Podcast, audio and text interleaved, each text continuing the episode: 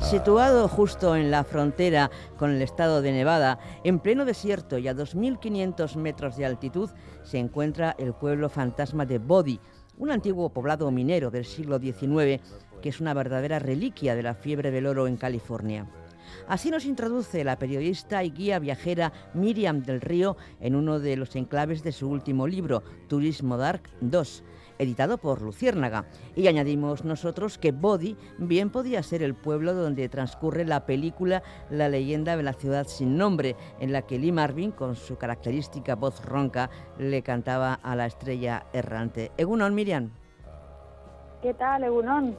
¿Tú también pensaste en esta canción y en esta película cuando paseabas por las polvorientas calles de Body? Pues no, no se me ocurrió. Yo, yo pensaba más en John Ford y en, eh, y en eh, John Wayne, que, pero perfectamente pudieran, pudieran haber hecho esa misma película juntos, directamente, porque la verdad es que ese, ese, ese pueblo es como estar en una auténtica película del oeste. ¿Cómo es Body?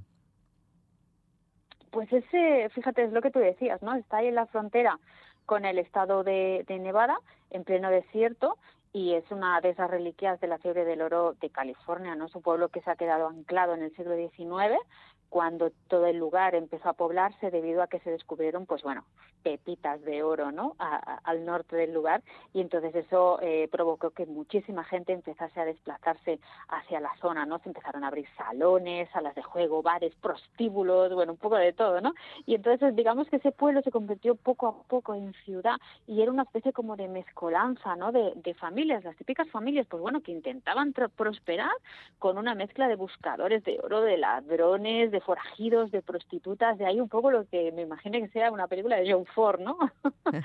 lo que ocurrió es que, bueno, eh, el, lugar se hizo muy famoso, pues por eso te digo, ¿no? Por el tema del oro, lo que pasa es que llegó un momento que el oro empezó a, escasear y entonces es cuando empezó un poco la, la debacle del pueblo y es cuando entonces, años más tarde, se convierte en un pueblo fantasma.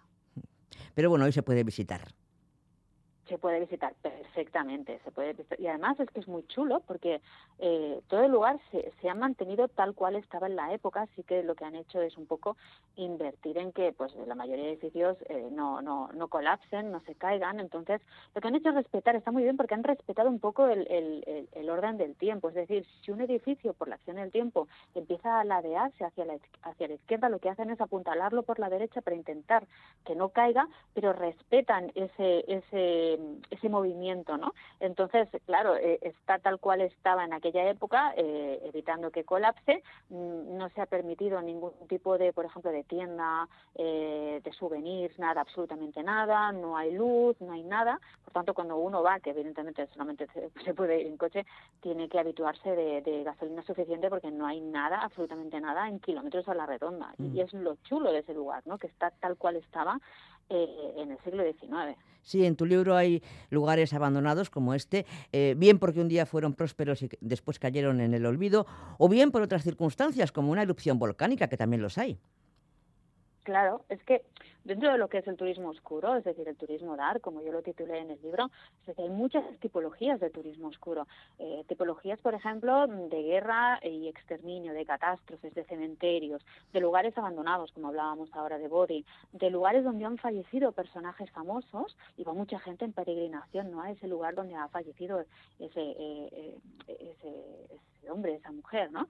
Y, y, la realidad es que, claro, depende un poco de la temática, pues uno se, se, se, se ve, eh, le llama un poco más un una tipología u otra, ¿no? A mí especialmente me llama muchísimo el tema de los lugares abandonados, pues porque tienen un aura de, de misterio, ese, ese, esa decadencia, a mí me, me, atrae muchísimo, ¿no? Por eso, por ejemplo, me llama, me llama mucho, por ejemplo, el, famoso Mar de Aral, ¿no? El Mar de Aral es, es un lugar brutal, eh, pero también es un lugar que evidentemente es un poco eh, el recuerdo de lo que, de lo que una vez fue.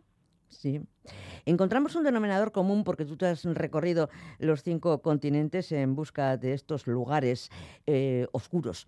Eh, y un denominador común que me ha llamado la atención son las cuevas que conectan con el inframundo. Eh, me gustaría que los hablaras de una de ellas, la que se encuentra en Cayo, en Belice. ¿Por qué es especial? Bueno, pues pues mira, has llegado a dar con uno de mis lugares favoritos. la realidad es esa. En Belice, eh, poca gente sabe que en ese lugar también hay restos mayas, ¿no? Es decir, la gente normalmente piensa que solamente es México, Guatemala, poco más, ¿no? Pero, pero la realidad es que en Belice también hay restos, había, había, había comunidades mayas y, en esta cueva, que es una cueva que se llama Actún Tunichil Mugnal, que en idioma antiguo maya significa la cueva del sepulcro de piedra. Y es un lugar que está enclavado dentro de lo que yo he llamado en este libro una categoría especial de, em, eh, bueno, categoría de eh, experiencias extremas. ¿Qué quiere decir? Que no solamente estás visitando un lugar por la historia y la cultura que hay detrás, sino que tú puedes ser el protagonista de la historia que has ido a ver, ¿no? Y en este caso, esta cueva, como tú bien decías, conecta con el inframundo maya, porque las culturas antiguas creían que de vez en cuando se debían ir haciendo una serie de ofrendas, una serie de sacrificios humanos incluso, para apaciguar a los dioses. Y en esos lugares que eran oscuros, que ellos creían que conectaban con el Xibalbá, que es el más allá, ¿no? el, el inframundo maya, como decías, pues ellos pensaban que allí habitaban ciertos dioses. En, concreto, ellos tenían eh, predilección por un dios que era el dios Chak, que era el dios de la lluvia, al que solían hacer pues todas estas, eh, todos estos rituales, em, porque básicamente lo que querían era que lloviese, que lloviese por el tema de las cosechas, porque era lo más importante. Si no había habido ese año una buena cosecha, se iban a morir de hambre, ¿no? Y esa cueva es impresionante, porque tú para acceder tienes que cruzar eh, tres o cuatro veces el río que hay al lado, tienes que introducirte dentro de una cueva súper oscura con el agua muy, muy fría, eso te lo puedo asegurar, que hasta el final. Pues son como tres, cuatro horas de caminata, casi cojo. Bueno, eh, yo creo que finalmente sufrí un, principio de hipotermia, porque al final tanto rato metida en el agua, subiendo, bajando, porque es que es lo que yo digo, la experiencia extrema significa que tú eres el protagonista, tú te tienes, tienes que nadar, tienes que sumergir, tienes que escalar eh, el, parte de la cueva, te tienes que despeñar, o sea, haciendo rappel por, por algunas de las, las cuevas, eh, bueno, de las rocas interiores, y al final... Eso fue lo que hiciste tú, ¿no? Lo, horas, lo, que hiciste tú. Sí, sí, eso lo hice yo. Sí, sí, sí. Claro, claro, yo estoy hablando en primera persona. Entonces, claro, después de dos horas y pico mojada, con agua fría, pues evidentemente, claro, todos íbamos en bikini bañados. Y, y claro, llegó un momento que, bueno, parte de mi grupo empezamos a sufrir un, pues eso te digo, un frío tremendo, que yo le estaba diciendo, oye, ¿cuánto queda para llegar a los a, lo, a, la parte de los sacrificios, porque yo sabía que cuando llegábamos a la parte de los sacrificios, es decir, donde estaban los restos, ya digamos que el, el recorrido finalizaba y ya teníamos que hacer otra vez vuelta atrás hacia el principio, ¿no? Yo estaba como loca preguntando, oye, ¿cuándo llegamos a los a los a los cuerpos? ¿Cuándo llegamos?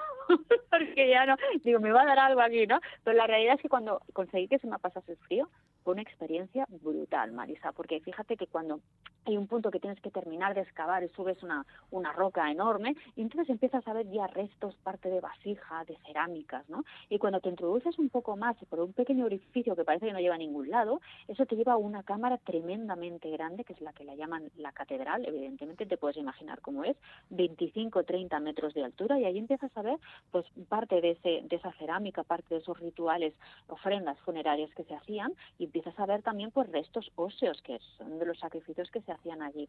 Y lo interesante de este lugar es que no se ha alterado, es decir, los arqueólogos descubrieron el lugar en los años 80, pero decidieron no intervenir, es decir, dejar todo, todo el lugar como lo habían encontrado, eh, para que las generaciones futuras pudieran admirar ese espacio pues tal cual lo habían encontrado los, los arqueólogos. Entonces, claro, estás viendo un lugar que no ha, no, no ha sido alterado, no se ha tocado, no ha cambiado para absolutamente nada en los últimos siglos y, es increíble, ¿no? Y, hay algunos restos que, hay uno en concreto que es muy impresionante, que lo llaman eh, el, el, cadáver de cristal, el cuerpo de cristal, ¿no? Porque digamos que el cuerpo se ha como fosilizado y, y, tiene como, como si fuese una sensación, como si fuese de cristal, ¿no? Entonces es muy interesante. De hecho, ya te digo, o sea, eh, para mí es una de las experiencias más increíbles que yo he vivido nunca haciendo pues este turismo que a mí tanto me gusta, es el turismo a mm. pesar de haber sufrido la hipotermia.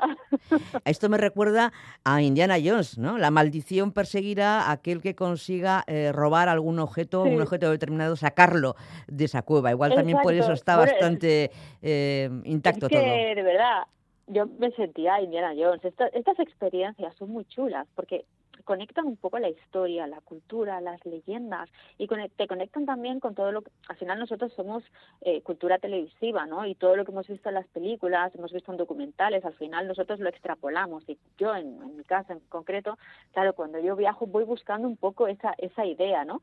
Que siempre digo, el turismo oscuro, el turismo dark es un tipo de turismo que es verdad que visitamos lugares que están relacionados de una manera u otra con la muerte, ¿no? O con el abandono, con lugares, como decíamos, donde han sucedido catástrofes, etcétera, etcétera, pero siempre desde esa perspectiva histórica y cultural y siempre con el máximo respeto, ¿no? Es decir, si tú visitas un campo de concentración, que es uno de los lugares de turismo oscuro, pues tú lo has de hacer con respeto. Cuando yo visité esta cueva en, en Belice, pues con el máximo respeto, te dicen, oye, vigila, no pises aquí, no pises allá, porque este lugar está tal cual estaba pues un respeto brutal eh, al lugar que estás visitando, ¿no? Por tanto, siguiendo las instrucciones, eh, sobre todo del guía, ¿no? Y haciendo caso por dónde se puede pisar y por dónde no. Mm.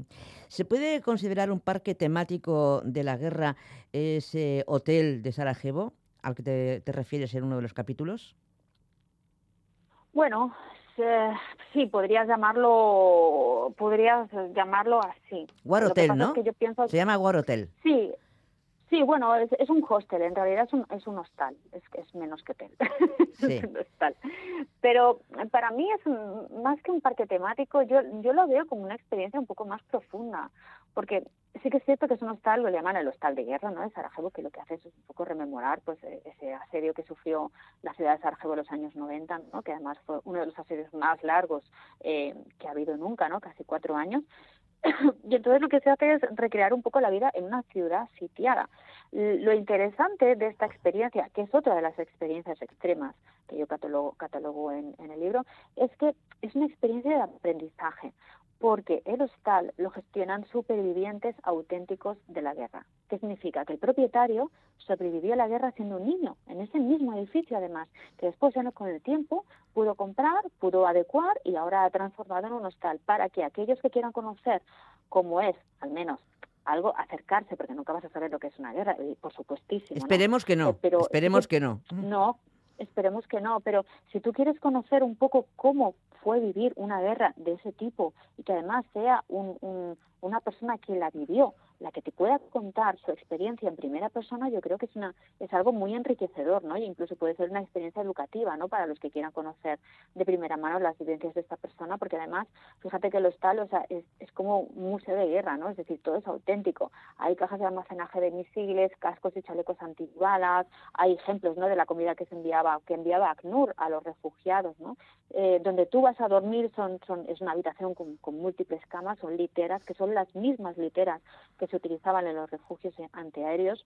Luego hay otra cosa que a mí me parece ya un poco exagerada, pero bueno, cada noche cuando tú duermes eh, estás obligado a dormir dos noches en este hostal, no te puedes alojar solo una. Y durante las noches pues eh, se ve que te, despiertan disparos ficticios, metralletas, ¿no? se simula una caída de electricidad, un poco para por lo que tú decías, esa especie como de parque temático, ¿no? Que te pueda poner un poco en situación de algo similar a lo que es la guerra, ¿no? Pero lo cierto es que aunque pueda parecer una experiencia banal, este lugar lo visitan profesores con sus alumnos, eh, periodistas, investigadores. Yo creo que es un proyecto de educación singular, que entonces, que además lo, se complementa muy bien con visitas guiadas a la ciudad, a, a lugares donde hay también refugios antiaéreos, los refugios de la época, ¿no? Es decir, yo creo que es, es algo eh, distinto, ¿no? Es, es una manera de, de entender o, de acercarte a lo que es un asedio, a lo que es la guerra. Es cierto que nunca será lo mismo, claro que sí, como decía, pero bueno, yo, yo, yo lo veo como, una, como algo positivo. ¿Sabes dónde no creo que me pillen jamás? En el templo de las ratas de Bikaner, en India. Y no me digas que fuiste capaz de meterte allí. Sí, sí. Sí, sí, sí, me metí ahí y además me metí bien, ¿eh? yo te digo, porque es un templo donde está, está Bikaner, está prácticamente la frontera con, con Pakistán, está muy cerquita, pocos kilómetros. Y es, es un lugar que es un templo pequeñito, pero es un lugar donde las ratas son veneradas como auténticas deidades sagradas. Es decir, más sagrado que la rata no hay nada. Pero bueno, teniendo en cuenta que en la India mm, prácticamente mm, todo está todo es sagrado, la vaca, el elefante, el tigre, pues oye, ¿por qué no la rata? También podía tener su templo, ¿no? Y entonces tú ves ahí que fueron un montón de devotos que entran al templo, pero como una cosa, pero una devoción, que yo incluso veía que habían, o sea, familias enteras que llevaban a los niños, incluso bebés, que los acercaban a las ratas para ver si la rata lo olía, lo que sea, y, de aquella manera, como, como, sí, sí, es una cosa exagerada. Y además te puedes imaginar, hay 20.000 ratas, ¿eh? o más, bueno, y cada vez hay más y, y, las ratas allí las alimentan, están campando a sus anchas por todo el templo, o sea, están sueltas, no te pienses que están en un espacio recogido, no, no, están, o sea, el, templo es suyo y el visitante eres tú. Por tanto, devoción absoluta y respeto absoluto a las ratas y vigilando muy mucho de no pisarlas, de no darles un golpe, porque sobre todo los turistas, ¿no? Que vamos ahí en plan, esa concepción occidental que nosotros tenemos eh, dista mucho, ¿no? Se contrapone con la, concepción que se tiene eh, en, la India de las ratas. Entonces tienes que entrar allí y vigilar de no golpear, de no hacer daño a ninguna ratita, porque madre mía la que te puede caer. O sea, pero estoy hablando en serio, ¿eh? O sea, puedes llegar a tener problemas serios y, matarla, bueno, ya ni te cuento. o sea, pues estábamos todos en plan, cuidado con la rata.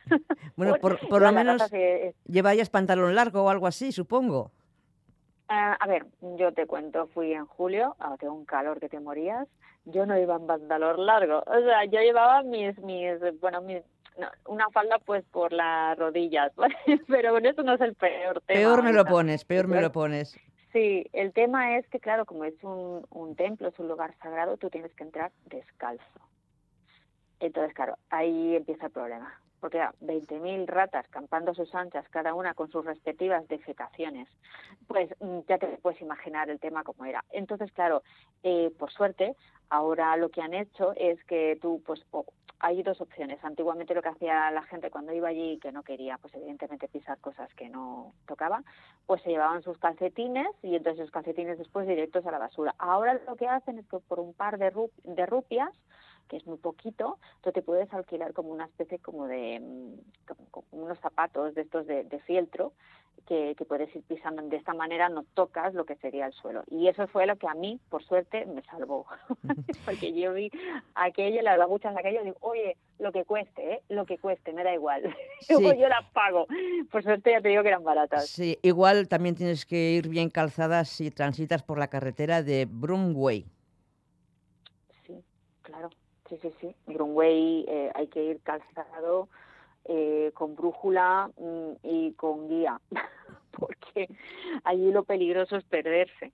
Esta es una de las, de las carreteras más peligrosas de, de todo Reino Unido, es, una pasada, y se llama así porque Broomway es carretera de escobas, antiguamente se llamaba, lo llamaban así, ¿no? Es un antiguo camino que contaba Essex con lo que son las comunidades agrícolas que habían en, una isla cercana llamada Fulnes. Entonces, claro, lo ¿Por qué es peligroso este lugar? Pues porque es que realmente el sendero no está asfaltado, no hay piedra, no está adoquinado, nada, porque es que tú literalmente estás eh, caminando sobre el mar. Lo que pasa es que lo cruzas cuando está la marea baja. Entonces hay unas estacas de madera hoy en día que antiguamente eran escobas mm. clavadas en el lodo que te iban informando de por dónde por dónde no podías salirte, porque piensa que más de 100 personas eh, han fallecido ¿no? en este camino porque se han perdido, eh, porque ha llegado, ha vuelto la marea demasiado rápido, ¿no? Es decir, es un lugar donde siempre, siempre está envuelto en una niebla muy traicionera, ¿no? Hay, hay mucho viento, hay humedad, ¿no? Es, es, un camino difícil de, de, transitar, ¿no? Y además que, ya te digo, eh, que puedes estar a veces mm, caminando mar adentro sin, sin ser consciente de ello. Por eso yo siempre recomiendo que este lugar se tiene que hacer con, con guía eh, cuando, se, cuando se puede hacer es eh, determinadas épocas del año y, y en un margen eh, de, de, nada, de 3-4 horas, que es el margen que tú tienes de marea baja, hasta que de nuevo el agua vuelve a, a subir. Y claro, es que no solamente está este problema de la marea, sino es que además hay arenas movedizas, hay remolinos de agua que se crean por la colisión de la marea que entra con el agua de los ríos que hay cercanos, ¿no? que, que desembocan en todo ese lodazal, entonces empieza a crear ahí unos remolinos brutales y, y claro, es, es, muy difícil. Por eso te digo que es, se tarda unas tres horas más o menos en cruzar, pero, pero os recomiendo muchísimo ir siempre acompañado de un guía, siempre. Bueno, lo que me extraña es que haya alguien que quiera transitar por ese sendero tan peligroso. Pero bueno, em, te, voy a, mm, te voy a pedir que, además de que compre el libro, algún consejo para aquella persona o personas que quieran iniciarse en el turismo dark. Bueno, un consejo. Bueno, yo siempre digo lo mismo. O sea, el, eh, lo que te comentaba ahora, el turismo dark, eh, como eh, de base tiene mala fama porque la gente no, no sabe realmente lo que es y la gente se piensa que lo, pues vamos a ir todos los que practicamos este tipo de turismo vestidos de negro, con tatuajes y que solamente nos gusta la muerte y tal y cual y nada más lejos de la realidad, tú sabes cómo soy, soy rubia, con gafas, divertida, happy, mm. no tiene nada que ver. Pero yo siempre digo, eh, lo que se tiene que hacer en ese tipo de turismo es ir siempre con educación y con respeto, porque con estas dos mm, premisas se puede llevar a cualquier lado. Puedes visitar, puedes acceder a, los lugares más inverosímiles, eh, siempre se hace así con, educación y con respeto, ¿no? Es decir, tú no sabes eh, cuando estás, por ejemplo, en el templo de las ratas, ¿sabes? Tienes que tener respeto y el cuidadito de no chocarte, de no cruzarte con una rata. Cuando estás en otros muchos lugares, pues eso, tienes que vigilar quién tienes al lado. Lo mismo estás visitando un lugar donde ha fallecido mucha gente y tienes al lado parte de esos familiares, ¿no? No sabes nunca quién tienes al lado. Por tanto, siempre se hacer Sentido común, sentido común. Te voy a pedir telegráficamente que elijas un destino dark de cada continente. vale, venga, a ver. Eh, en Europa, eh, eh, yo soy una enamorada de Islandia y en Islandia está el volcán Snæfellsjökull, que es el volcán en donde se basó Julio Verne para ubicar su famosa entrada al centro de la Tierra en, en su famosa novela, ¿no? Entonces yo eh, de Europa me quedo con Islandia, con este volcán, con el volcán Snæfellsjökull, porque ya te digo que Islandia es un lugar maravilloso y que si los oyentes no han estado, por favor, tienen que ir al menos una vez en la vida. Es como un lugar de otro planeta, la Tierra de hielo y fuego. América. Después, en América. Venga, América. en América pues me quedo con la cueva Actuntun Muknal, de la que hemos hablado, de los restos mayas, porque soy una enamorada de toda esa cultura y ese lugar a mí me impactó muchísimo, a pesar de la hipotermia. Perfecto. Eh, Asia hacia el Mar de Aral, porque también mm, me sugestionan muchísimo los lugares abandonados como, como, como pueblo fantasma de Body, pero el Mar de Aral es un lugar que, que me sugiere muchísimo. Por tanto, me quedaría con el Mar de Aral. África.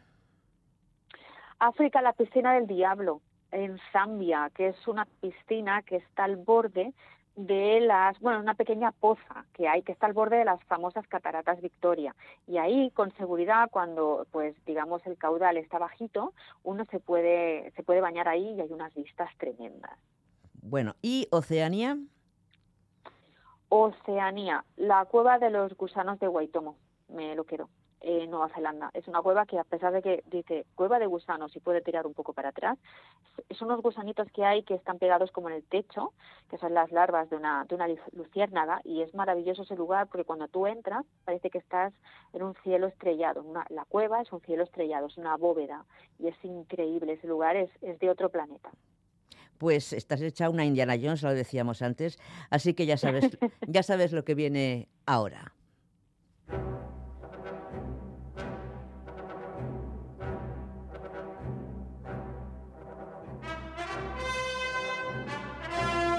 Miriam del Río, periodista y guía turística, con la segunda entrega de Turismo Dark, aún más dark, y que incluye experiencias extremas, como nos acabas eh, de relatar.